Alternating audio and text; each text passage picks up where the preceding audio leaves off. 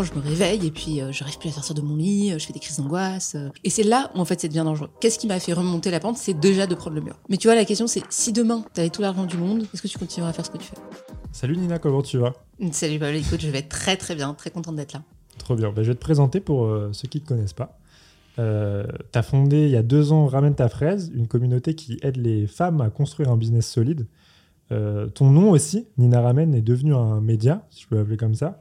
Euh, tu réunis plus de 100 000 personnes sur LinkedIn avec une mission simple apprendre à écrire pour vendre. C'est ça? C'est bien résumé? Ouais, c'est ça, exactement. Et en tant qu'ancienne dyslexique, tu le, tu le dis toi-même, c'est un parcours plutôt inspirant, je trouve. Et en plus de tout ça, tu as une vie de famille bien remplie, puisque tu es aussi maman. Et justement, aujourd'hui, on va parler de tout, sauf de ton business. On va découvrir qui tu es vraiment, pour aider ceux qui nous écoutent à se poser les bonnes questions à leur tour. Moi, la première question qui, qui m'est venue tout de suite en, en découvrant, c'est que bah, tu as une vie bien remplie, au point qu'il y a quelques mois, tu l'as dit sur un, post LinkedIn, tu étais au plus bas, euh, tu t'embrouillais avec ton mec car tu passais plus, de temps à- plus assez de temps avec ta famille, ta mère s'inquiétait même pour toi car tu étais stressée, fatiguée et pas heureuse. Aujourd'hui, c'est plus le cas. Qu'est-ce qui a changé? C'était quoi le déclic? Quel a été le déclic? Ouais, Je me suis pris un énorme mur euh, en mi-novembre, en fait, euh, donc euh, il y, a, deux, deux, trois mois, quoi. Euh, franchement, c'était méga violent. Un matin, je me réveille et puis euh, j'arrive plus à sortir de mon lit, je fais des crises d'angoisse. donc, donc je, me, je, me sens, je me sens vraiment mal. Et, et à ce moment-là, je me dis, OK, on arrête tout, on fait pause sur tout. Et rien n'est plus important que Nina. Donc, j'ai tout arrêté. J'ai pris des petits anxiolytiques aussi parce que c'est vrai que c'était tellement dur à gérer que bon bah je me suis retrouvée à prendre du Xanax quoi. Et euh, à ce moment-là, la priorité euh, c'est devenu euh, moi. Alors que bah, pendant longtemps, je pense que la priorité c'était ma boîte, que j'étais un peu un hamster dans sa roue. Peut-être revenir sur pourquoi j'en suis arrivée là, mais en réalité, je me suis rendu compte que j'ai entrepris et ce qui a fait que j'ai entrepris très vite, j'ai une boîte assez qui a assez de succès assez rapidement. Et ça, je pense que ce succès-là, en fait, c'est lié à une névrose. C'est de moi, qui est personnelle, qui est besoin de reconnaissance, besoin de validation. Et donc ça, ça m'a donné un super pouvoir, celui d'avoir euh, plein d'abonnés, euh, celui de savoir très bien écrire, celui de savoir très bien attirer l'attention, celui de savoir très bien capter l'attention, celui de savoir très bien vendre. Donc ça, ça me donne un super pouvoir dans l'entrepreneuriat. Mais c'est Hiring for your small business? If you're not looking for professionals on LinkedIn, you're looking in the wrong place. That's like looking for your car keys in a fish tank. LinkedIn helps you hire professionals you can't find anywhere else, even those who aren't actively searching for a new job but might be open to the perfect role. In a given month, over 70% of LinkedIn users don't even visit other leading job sites. So start looking in the right place. With LinkedIn, you can hire professionals like a professional. Post your free job on linkedin.com/people slash people today. aussi une énorme névrose. C'est-à-dire que c'est aussi ce qui fait que quand toi, tu n'arrives pas à trouver ta propre validation et ta propre valeur à l'intérieur, bah, tu vas le faire par l'externe et euh, ce sera jamais assez. Et donc, euh, j'étais vraiment dans une roue. Euh, et j'y j'étais parce que là, je suis en, cours de résolution de ce problème-là, mais encore fallait-il que je comprenne le problème. Et donc, j'étais un peu comme un hamster dans sa roue où je me disais, ben, toujours plus, euh, 100 000 abonnés, oui, euh, 200 000 de chiffre d'affaires, 400 000. euh, en fait, je, je doublais et je me suis dit, ben, ce sera jamais assez. Et donc, j'ai identifié ce problème et je pense que c'est pour ça, en fait, que je me suis pris ce mur, c'est que j'étais un hamster dans ma roue. euh, où euh, j'étais toujours en train de vouloir faire plus, plus, plus, plus, plus. J'ai- Je m'étais épuisée.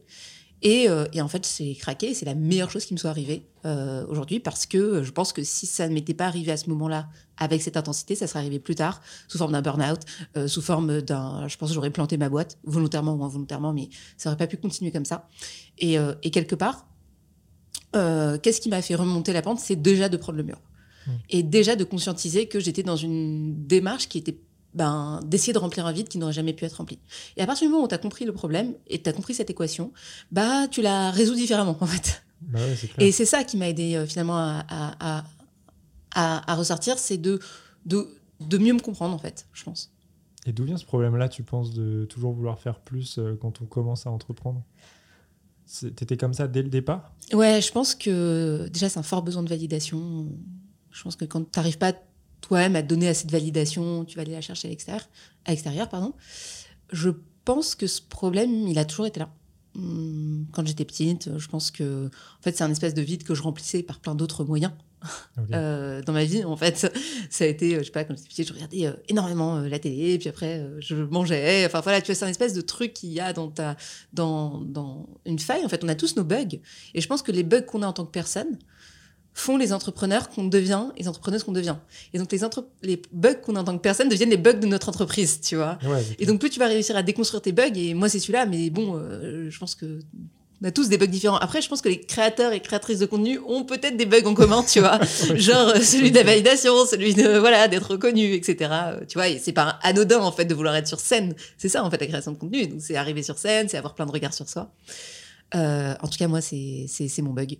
Et, euh, et c'est celui qui. Et, et ma, ma question maintenant, c'est quand je vais guérir ma névrose, est-ce que ma boîte continuera à marcher en fait? Mais justement, qu'est-ce que tu as changé euh, depuis ce déclic-là, concrètement dans, dans ta vie euh, au quotidien? Ouais.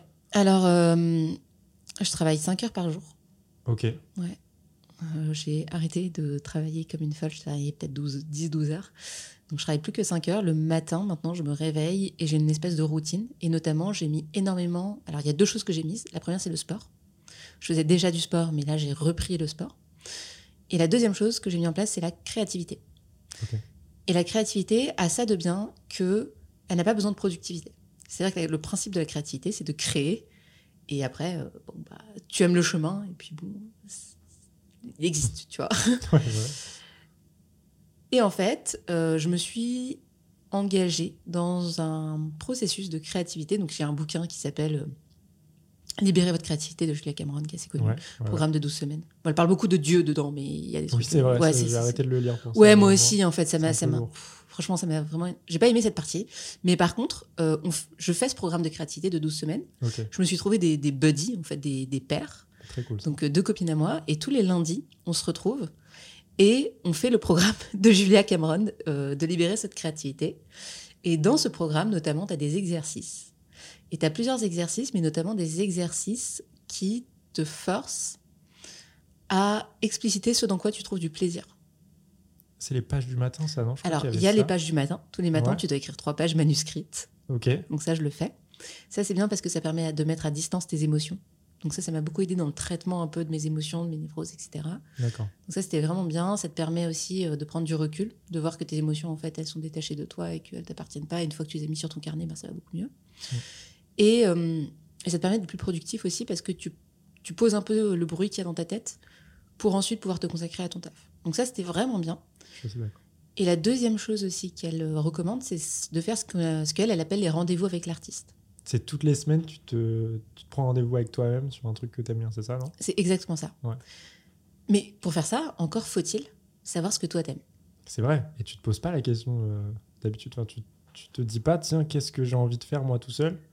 Euh, pour me faire kiffer. C'est pas des questions que tu te poses naturellement, je pense. C'est exactement ça.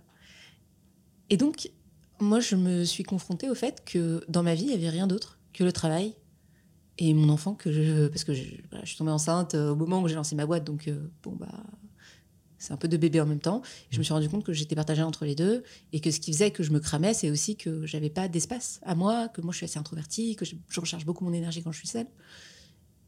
Et faire ces rendez-vous, ce qu'elle appelle rendez-vous avec l'artiste, m'a confrontée au fait bah, que j'avais aucun espace de kiff. J'avais aucun espace de kiff. J'avais un espace de devoir, un espace de responsabilité, un espace de performance, mais j'avais pas d'espace de plaisir. Et donc, c'est c'est- c'est- c'est assez fou, tu vois, euh, ce, ce livre, à quel point il a, il a, il a changé ma vie. Il y a l'implémentation, hein, parce que tu peux lire un livre et puis rien faire. C'est comme un documentaire Netflix, tu vois, tu peux te poser et puis dire, bon, bah, je regarde, ou de poser et, faire. Et je pense que la valeur de quelque chose réside dans son implémentation et dans le passage à l'action. Mais là, tu vois, euh, et puis en fait, ça m'a fait beaucoup réfléchir là-dessus. Elle te fait plein de petits exercices. Mais en gros, ça m'a fait beaucoup plus réfléchir sur, OK, qu'est-ce que je fais pour moi? Qu'est-ce que je fais pour me redonner de l'énergie?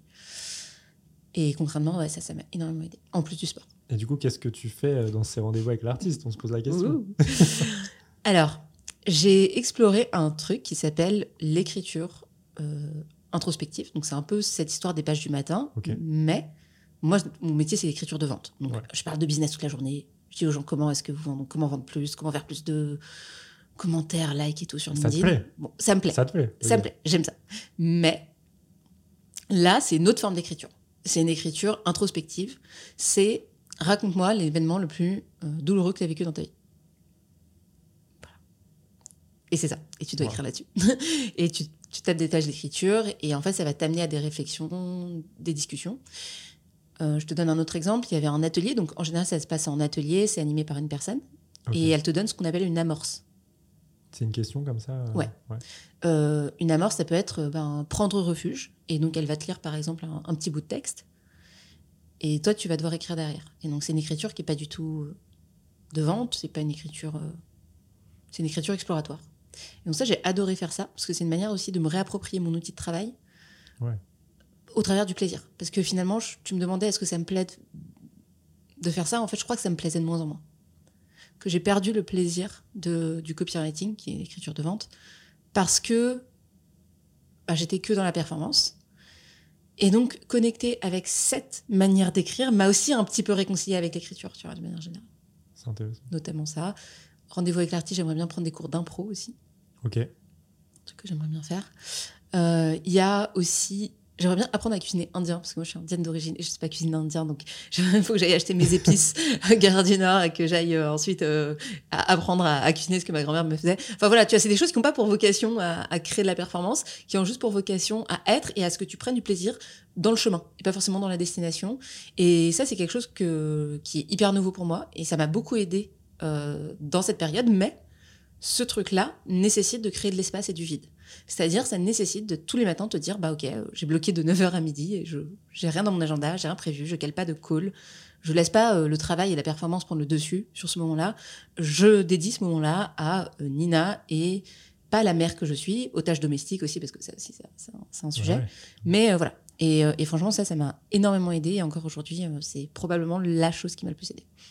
Et est-ce que tu as la sensation d'aller d'avancer moins vite dans ton business depuis que tu fais ça ou d'être moins productif Ou alors c'est l'inverse qui s'est passé Donc, je, je vais moins vite.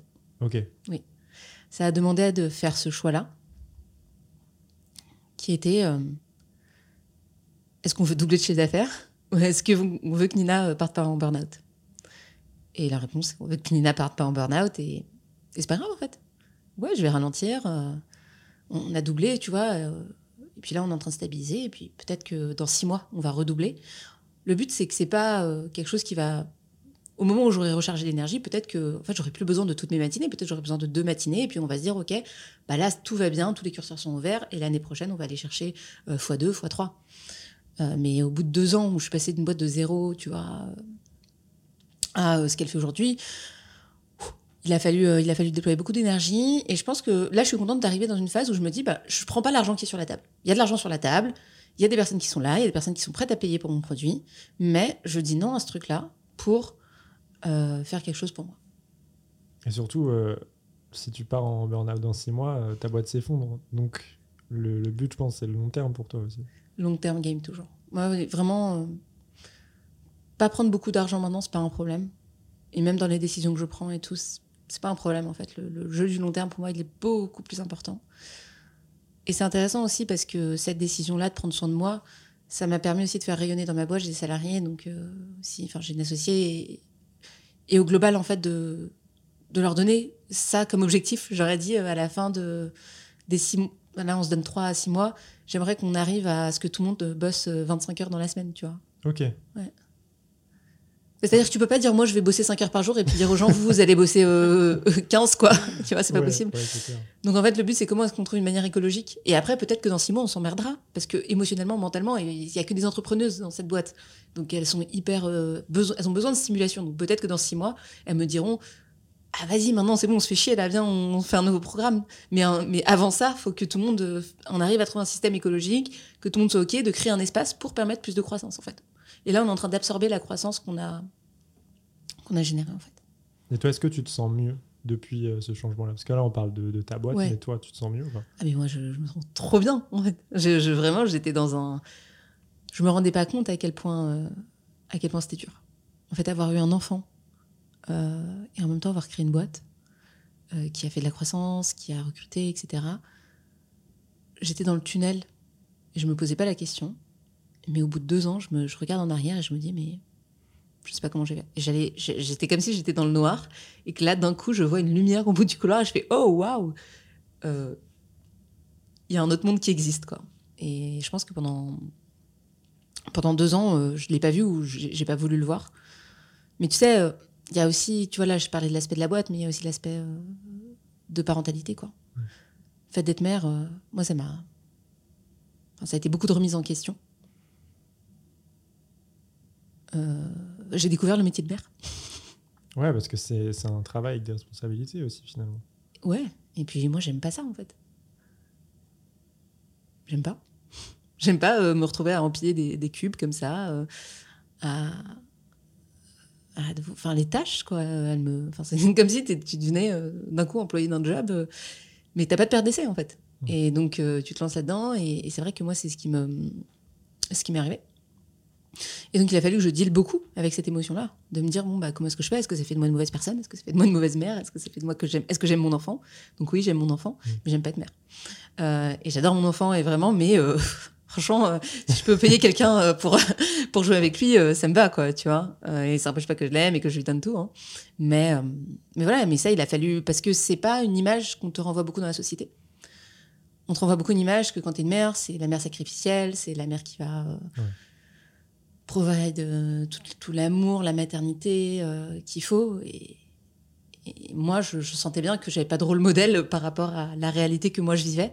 Et ça, ça a été, ça a été méga dur, ouais. C'est pour ça que tu fais euh, des, des, des vacances euh, mater... Je sais plus comment tu Ouais, les vacances ça. parentales. parentales. Voilà, c'est ça. Ou une semaine par mois, tu es euh, sans ton enfant. Tu, Mm. je- ça m'a étonné quand je l'ai vu. Je trouvais ça trop bien. Ça, ça te plaît de faire ça? Ouais. T'en ressens le besoin? Comme tous les métiers, il faut se reposer. En réalité, il faut se reposer, il faut se ressourcer. Euh, et c'est exactement ce que je fais. Donc, je laisse l'enfant euh, avec son père. Et, euh, et moi, je me casse. voilà, c'est tout. Point. En fait, il n'y a, pas trop de, y a pas trop de plan. Tu laisses l'enfant et tu pars. Et donc, pour faire ça, tu vois, j'ai je fais des retraites d'écriture. Ouais. Là, j'aimerais bien faire une retraite de kitesurf. Ok. J'aimerais bien. voilà. Ça me permet d'explorer aussi des choses qui, qui me font plaisir. Il faut se reposer. Bah ouais, c'est ça. Bah justement, là, j'avais une question comme ça. Parce que ce qui m'a marqué dans ton profil, c'est justement l'importance cruciale que tu portes à la déconnexion. Moi, je trouve que c'est le plus dur pour un entrepreneur d'arriver à se déconnecter. Pourtant, chez toi, t'as pas d'écran de 18h à 11h30 le lendemain et tu fais une retraite tous les trois mois minimum, sans parler de tes vacances parentales. Euh, pourquoi faire? À quoi ça sert? Hmm. Pour penser clairement, il faut éteindre le bruit. Je pense que se couper des écrans permet d'éteindre le bruit. Je crois qu'on est quand même méga stimulé. Ouais. Et pas que les entrepreneurs, même ceux qui ne le sont pas, mais euh, Ouais, totalement. tu vois, l'usine à dopamine que représentent les réseaux sociaux. Maintenant, je, for- enfin, je forme aux réseaux sociaux, donc euh, je, je- je le vois chez mes élèves, en fait. À partir du moment où j'ai vu chez mes élèves des gens commencer à ressentir des symptômes du burn-out, juste parce qu'ils se mettaient à poster sur LinkedIn, C'est quoi les syndromes euh, tu ressens Ben, en fait, oppressées, euh, elles avaient peur d'ouvrir euh, leur téléphone, peur de voir les notifications. Euh, elles ressentaient de l'anxiété, elles ressentaient de la comparaison, elles se sentaient nulles. Syndrome, enfin, tu vois, symptômes d'anxiété, en fait, forte anxiété, quoi. Et quand j'ai commencé à voir une personne comme ça, je me suis dit, OK, deux personnes comme ça, je me suis dit, OK, trois personnes, quatre personnes. Et là, je me suis rendu compte qu'en fait, dans toutes mes, mes cohortes, quoi, il y a toujours au moins entre une et trois personnes, voire cinq, qui euh, ressentent ça. Et là, je me suis dit, OK, en fait, les réseaux sociaux ont un vrai effet sur notre santé mentale. Et, euh, et donc, je me suis dit, bah, non seulement je dois faire de la prévention sur ça, auprès des personnes qui lisent mes posts, et Ouais. c'est pour ça que j'en parle, en fait. C'est parce que euh, j'ai une responsabilité là-dedans. Je dis aux gens, enfin, moi-même, je crée du contenu, et je dis aux gens, consommez pas la drogue que je vends. C'est un peu bizarre, tu vois. J'exagère, mais tu vois, c'est ça, en fait. C'est quand en même temps, t'es la mieux placée. Excuse-moi, je te Ouais, vas-y. Mais en même temps, t'es la mieux placée pour euh, dire ça, parce que les gens qui consomment euh, beaucoup de contenu sont sur LinkedIn. C'est pas en allant crier dans la rue, en sortant des, des livres euh, que les gens vont le découvrir. Bah, c'est ça. Et donc, euh, tu vois, je trouve que ce message, il est méga important parce que que ce soit les personnes qui consomment du contenu, qui n'ont pas forcément... Il y a un effet de... Tu vois, moi, je suis sur LinkedIn, mais il y a un effet de... Je compare mon intérieur avec l'extérieur des autres. Donc, moi, je me sens nulle, j'ai l'impression que mon business décolle pas, ici et ça. Mais je vois que l'autre, il fait 10 cas par mois, et ici et ça. Et donc, je suis moins bien, et donc, je dévalorise ma valeur. Euh, et ça, c'est un, ça, un problème. Il y a... euh, je vois que telle personne produit du contenu tous les jours, moi j'en produis pas, etc. Je me sens nulle. Il y a, j'ai produit un post, j'ai passé des heures et il n'a pas les likes et les commentaires qu'il faut. Et du coup, je me sens triste parce qu'en fait, j'ai l'impression d'avoir perdu du temps et perdu de l'énergie. Et donc, tu vois, ça crée plein de petits euh, mécanismes en fait d'anxiété qui, euh, mis bout à bout, au bout d'un moment, quand tu passes 4 heures, 6 heures, comme nous, parce que c'est nos métiers, bah, ça devient dangereux. Mhm. Et donc, non seulement je pense qu'il faut faire de la prévention auprès des gens qui consomment, auprès des autres créateurs de contenu et auprès des personnes qui ont envie de se mettre à créer du contenu.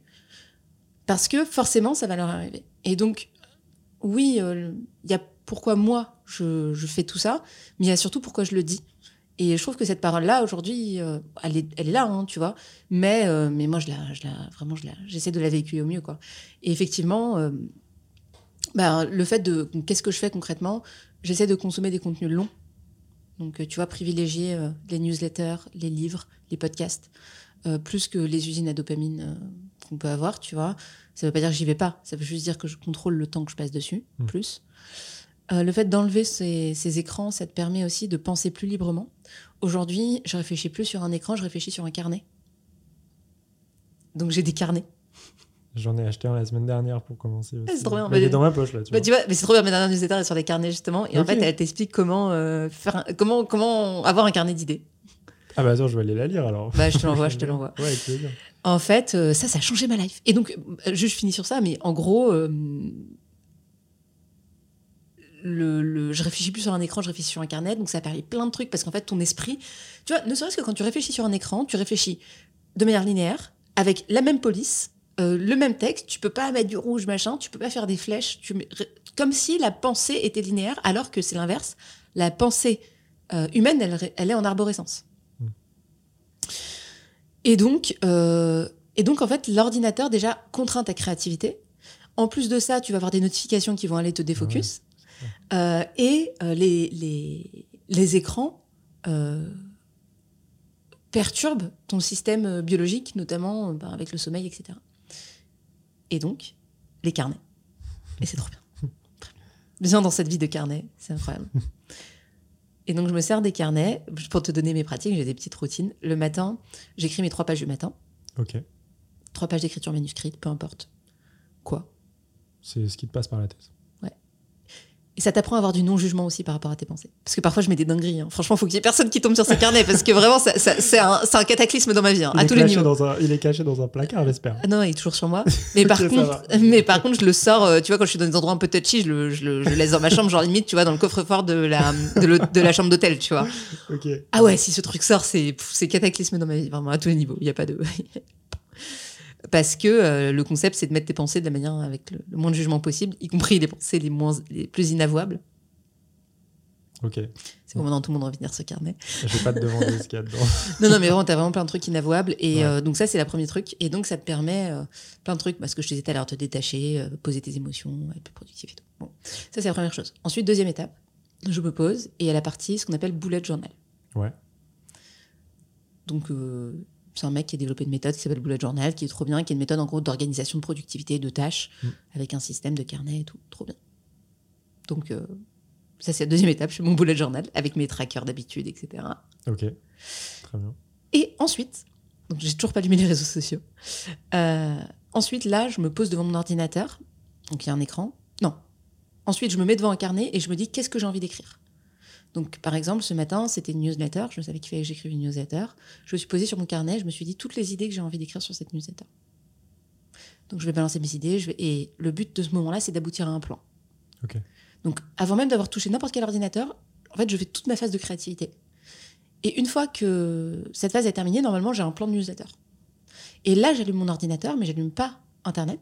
J'allume mon ordinateur avec un outil qui s'appelle IA Writer, c'est un outil d'écriture bon. Et là, je vais mettre mon plan et là, je vais écrire. Et je me mets un timer, je me mets 25 minutes. Et je me dis, pendant 25 minutes, quoi qu'il arrive, tu décales pas tes fesses de là et t'écris. Est-ce que tu recommandes à tout le monde de faire des pauses comme ça Que ce soit d'écran ou. euh, Franchement, ouais. Enfin, peu importe le. Déjà, avoir un rituel. En fait, là, ce que j'ai écrit, si on devait un peu l'appliquer, mais en gros, c'est un rituel euh, qui te permet de te centrer sur toi et d'enlever les émotions extérieures et les bruits extérieurs, en fait. Et la seule manière d'arriver à s'écouter, c'est de faire taire le bruit qu'il y a autour de toi. Et je pense que c'est de plus en plus dur de s'écouter, de voir ce dont tu as besoin, de ce dont tu as envie. Et c'est comme ça qu'on se retrouve à être un hamster dans, dans sa roue aussi, tu vois. Là, je, je suis obligé de te poser cette question parce que aujourd'hui, tu as fait ces choix-là, parce que tu es déjà installé, tu as déjà un, un business qui fonctionne. Ouais. Est-ce que quand on débute, c'est possible de réussir sans travailler dur? Pour toi? Ou- oui, ça dépend ce que ça veut dire pour toi réussir. Je sais- Pouvoir vivre en fait déjà de son business sans euh, se dire il faut travailler 12 heures par jour. C'est faisable. Euh, oui, je pense que c'est dur. Enfin, je pense que c'est, enfin, je pense- que c'est possible. Pardon. Euh, en fait, je pense que ce qui est plus important que l'intensité, c'est la consistance Mm. et la régularité. Et je pense que tu y arriveras plus en travaillant une heure par jour, tous les jours, pendant 10 ans, qu'en travaillant 12 heures par jour euh, pendant un an, tu vois. Enfin, donc, je pense que la tu vois, euh, les réseaux sociaux, enfin, avant de lancer ma boîte, j'étais salariée. Ouais. Et, euh, et pendant deux ans, j'ai écrit euh, trois posts par semaine sur LinkedIn. Et c'est comme ça que j'ai construit mon audience. Tu vois Hmm. Et en fait, ça, ça ne m'a pas demandé beaucoup d'efforts. Alors par contre, ça m'a demandé de la résilience parce que j'avais un job à côté. Et donc, Ouais. du coup, ben, en fait, la question, c'est comment tu finances la création de ta boîte? Et donc, une bonne manière de la financer, c'est de se dire, bah, je suis salarié, mais par contre, tous les jours, pendant une demi-heure, une heure, je vais attribuer une demi-heure ou une heure tous les jours à mon business. Euh, et essayer de, faire, de le faire de la manière que tu aimes le plus.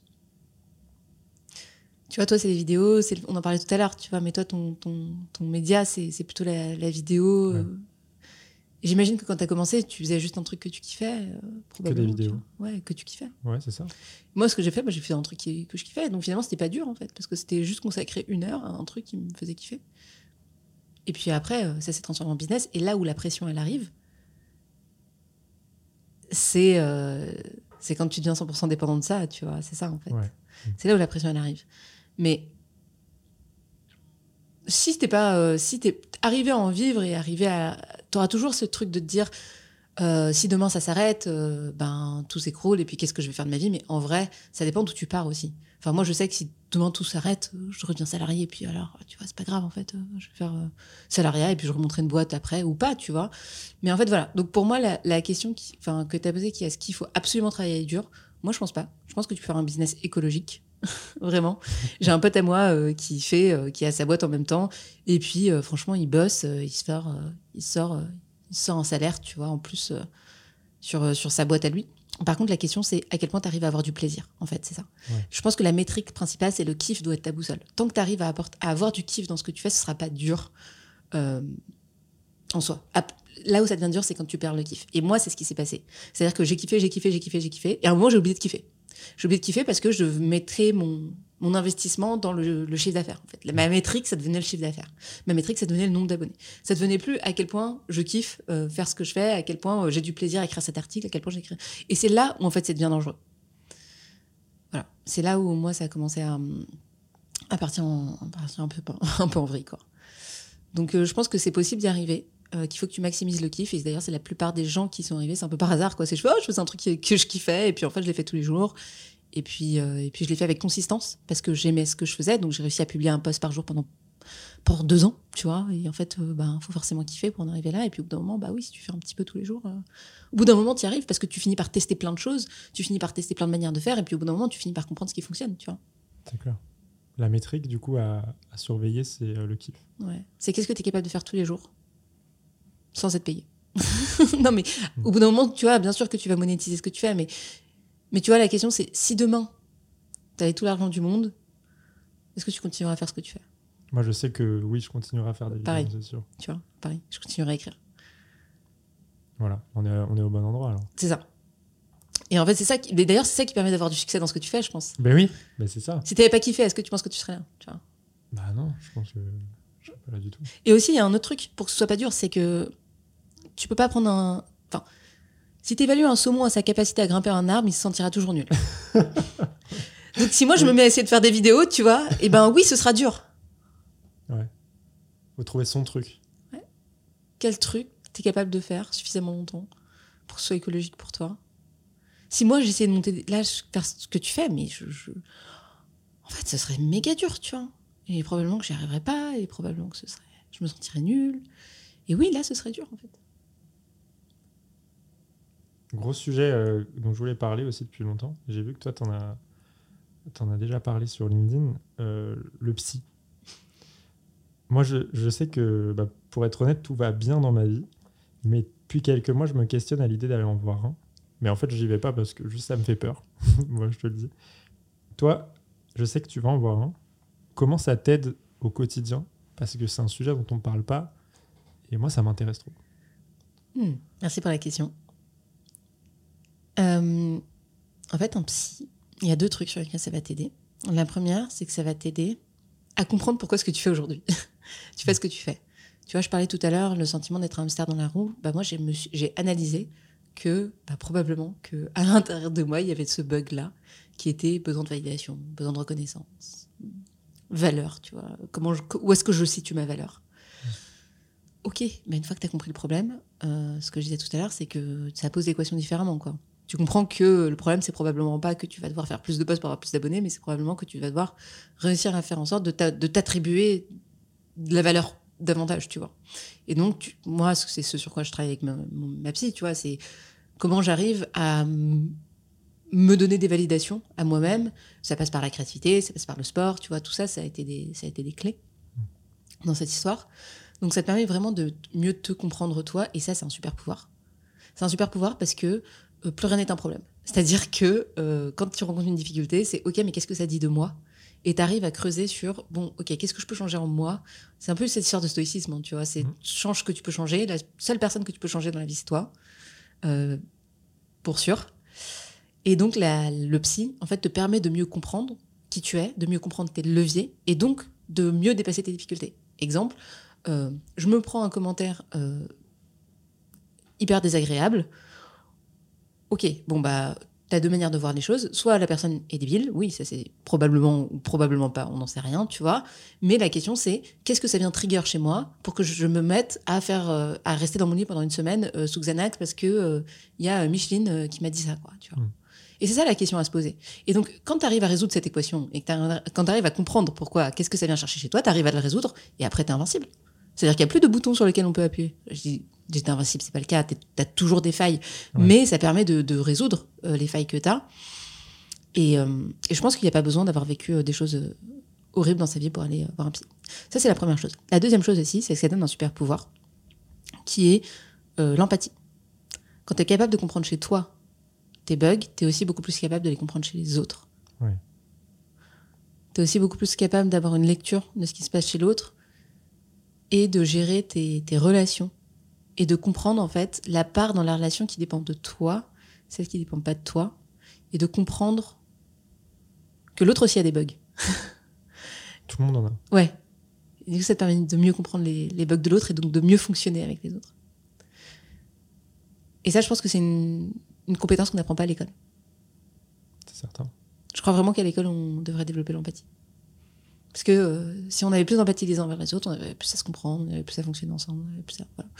Donc voilà, je pense que vraiment, c'est les deux principaux, euh, deux principaux intérêts. Euh, premièrement, c'est bah, résoudre tes bugs et résoudre tes triggers. Et, et tu vois, tu dis j'ai pas de problème, mais peut-être que quand tu dis j'ai pas de problème, ce que tu veux dire, c'est il m'est rien arrivé de grave, suffisamment grave dans la vie pour que j'estime avoir besoin d'aller voir un psy, tu vois. Oui, c'est ça. Et tu as bien des sujets que tu dois résoudre au quotidien soit dans ta boîte bah, Je pense peut-être, euh, je pense par exemple au, rapport aux chiffres constants, parce qu'en fait, dès que tu ouvres euh, ton téléphone, tu as des stats, des trucs. Moi, je sais que tous les jours, je vais voir ce qui se passe. Je regarde les stats, les trucs, j'essaie de pas être atteint, mais forcément, implicitement, c'est le cas. Et avec le niveau d'exposition qu'on, que tu as ou qu'on a en tant que créateur de contenu, je pense qu'à partir d'un certain niveau, ça agit forcément sur, euh, sur ton image de toi, en fait. Hmm. Tu es trop exposé. Le cerveau humain, en fait, il n'est pas fait pour recevoir autant de regards.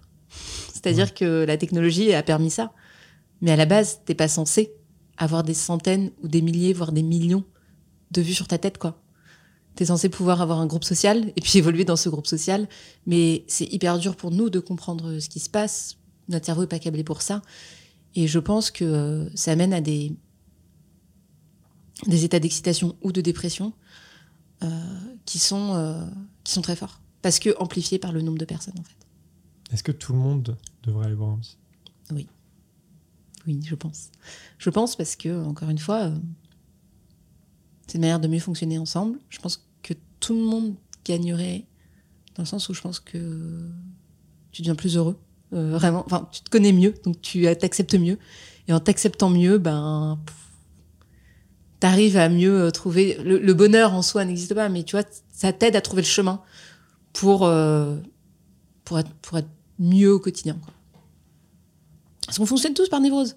La personne qui va, euh, je sais pas moi, qui va tu vois, c'est un peu, voilà, imaginons, mais là, alors là, on a parlé de travail, mais dans les situations amoureuses, c'est pareil. Tu sais, tu vas revivre toujours la même situation. Tu vas te faire toujours larguer pour la même raison, ou tu vas toujours larguer la même chose, ou t'es toujours attiré par les mecs qui sont pas, euh, tu sais, qui sont pas, qui sont pas libres, ou à l'inverse, tu vas toujours être attiré par des nanas qui te traitent trop mal, alors que la nana qui est trop sympa avec toi et qui est vraiment genre la personne euh, qui te donne le plus de d'attention et de care, et eh ben elle, tu vas, genre, elle va pas t'intéresser. Par contre, la nana qui est hyper bitchy avec toi, euh, là, tu vas être, euh, bah, hyper euh, en demande quoi. Mm. Et donc tu vois euh, ça, ça t'aide aussi à comprendre bah ok pourquoi est-ce que je suis attirée toujours par les mauvaises personnes typiquement. Ouais c'est clair. Euh, et pareil pourquoi tu te retrouves toujours dans, dans il y a toujours des schémas de relations en fait qu'à un moment ou un autre t'as as vécu dans ta vie. Que ce soit tes potes tu vas toujours avoir le sentiment je sais pas j'ai une copine elle a toujours le sentiment que les gens ils profitent d'elle tu vois. Elle a toujours le sentiment que les gens ils viennent chercher chez, elle je sais pas son argent sa, sa, notoriété ici et ça et que les gens viennent grappiller autour d'elle plein de choses. Bon bah en fait oui mais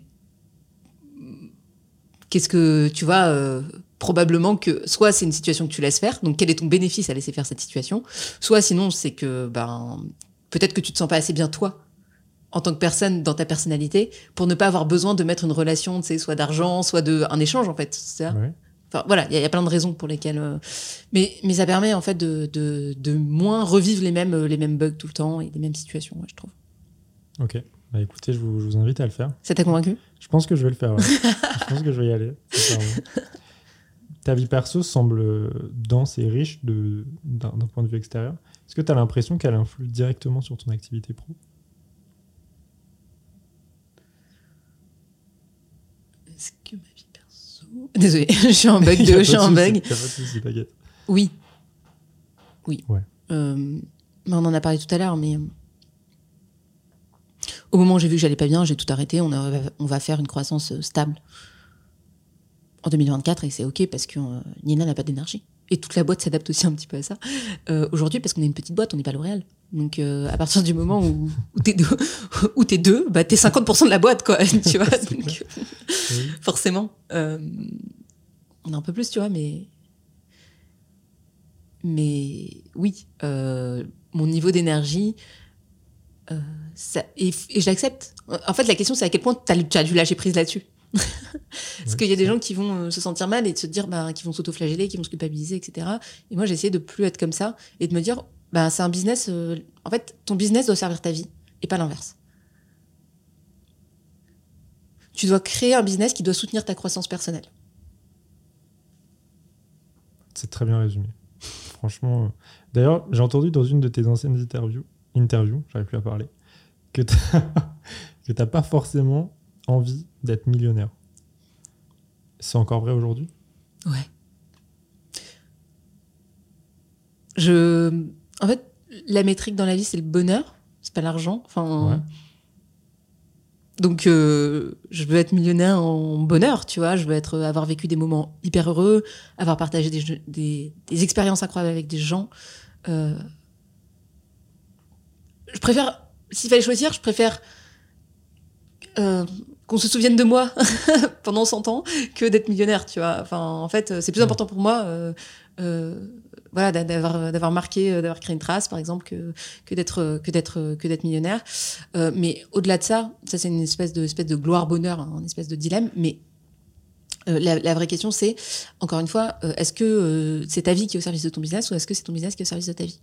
Moi, aujourd'hui, je sais qu'il me faut un certain niveau de revenu pour être 100% confortable. C'est un niveau de revenu qui est assez élevé, voilà. Mais euh, ça nécessite pas d'être millionnaire, quoi. Après, la question, c'est à quel point tu arrives à avoir des revenus passifs, donc à quel point tu arrives à maintenir ce niveau de rémunération sans travailler? Donc ça, c'est un deuxième étape. Mais pour le moment, la première étape, c'est d'abord de travailler de manière raisonnable et d'avoir ton salaire euh, à la fin du mois, celui qui te convient. Euh, ça peut être 3, 4, 5, 10, 15, 20, 30, peut-être que ce sera 30. Mais en réalité, ce qui compte, c'est la métrique que je mesure, c'est le bonheur et le temps. Voilà. C'est des trucs qui reviennent pas à l'argent. Bon, bah, tu, une fois que tu l'as, bon bah voilà, après, il, après tu, tu, tu pars, euh, tu pars pas avec, tu vois. Après, je pense qu'effectivement, il faut, faut une certaine, euh, enfin, faut, faut suffisamment en fait pour euh, pour arriver à, à toi ton niveau de, de satisfaction, mais au-delà de ça, millionnaire, je sais, non, c'est pas un truc qui me qui me parle plus que ça. C'est quoi ton plus grand rêve alors? C'est pas l'argent. Bah, c'est l'impact. Tu vois, je te disais tout à l'heure, mais laisser sa tra- trace dans le monde. Ouais, mon plus grand rêve, c'est que j'accomplisse quelque chose de suffisamment important pour, euh, pour que quand je sois plus sur Terre, on se rappelle encore de moi, quoi. C'est un, beau rêve. hein. Un tout petit rêve, un tout petit un truc bien. comme ça. J'aime bien. Finalement, qu'est-ce que tu dirais à la Nina Ramen d'il y a 4 ans qui vient tout juste de quitter euh, son CDI pour se lancer dans l'entrepreneuriat?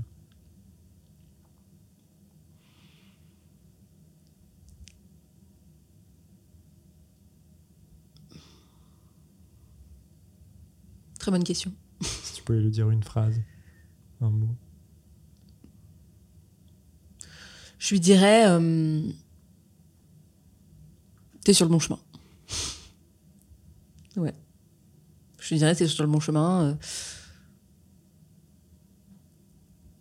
Je j'ai pas de regrets en fait par rapport à, au choix que j'ai fait. Euh, je me suis cassé la figure, j'ai des difficultés, tu vois, etc. euh, voilà.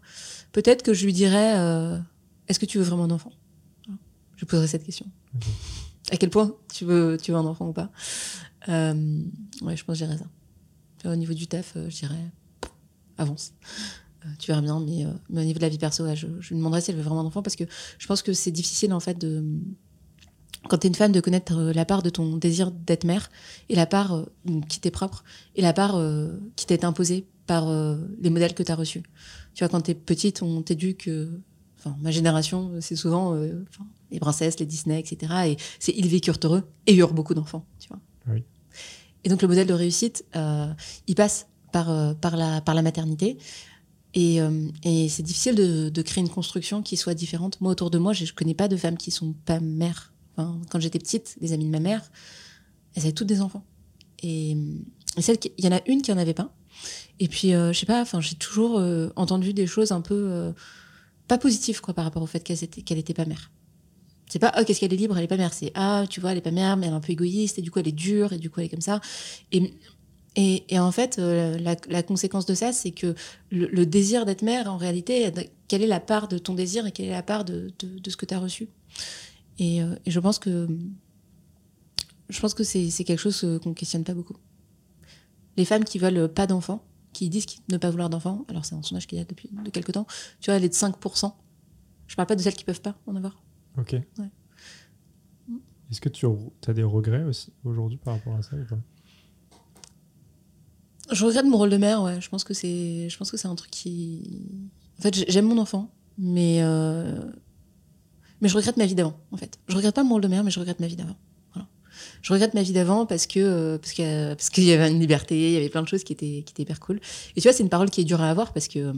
Il y a plein de gens qui se disent bah ouais, mais enfin j'en, ai déjà parlé hein, de tout ça, notamment sur LinkedIn.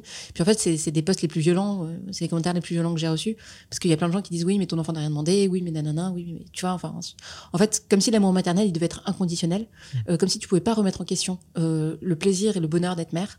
Euh, moi, si je devais mesurer mon, mon plaisir à, à la maternité, c'est 4 sur 10, tu vois. Et, et je pense qu'on laisse pas du tout cet espace. Et quand j'en parle en- dans des sphères privées, parce que je travaille qu'avec des femmes, Ouais. euh, elles me disent toutes, euh, Ouah, mais euh, je, suis pareil, quoi.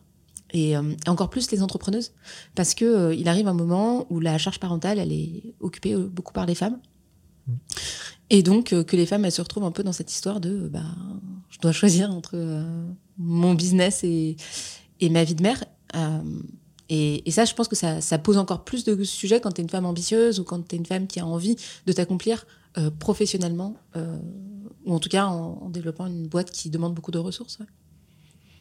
C'est un travail, hein. c'est franchement, c'est, moi j'ai chiffré, ça fait 35-40 heures par semaine quand on enfant, donc euh, tu vois, t'as une heure le matin, t'as deux heures le soir, t'as 7 heures le samedi, une heure le dimanche, bon voilà, tu vois, ouais, une heure le matin, deux heures, deux, trois heures le soir.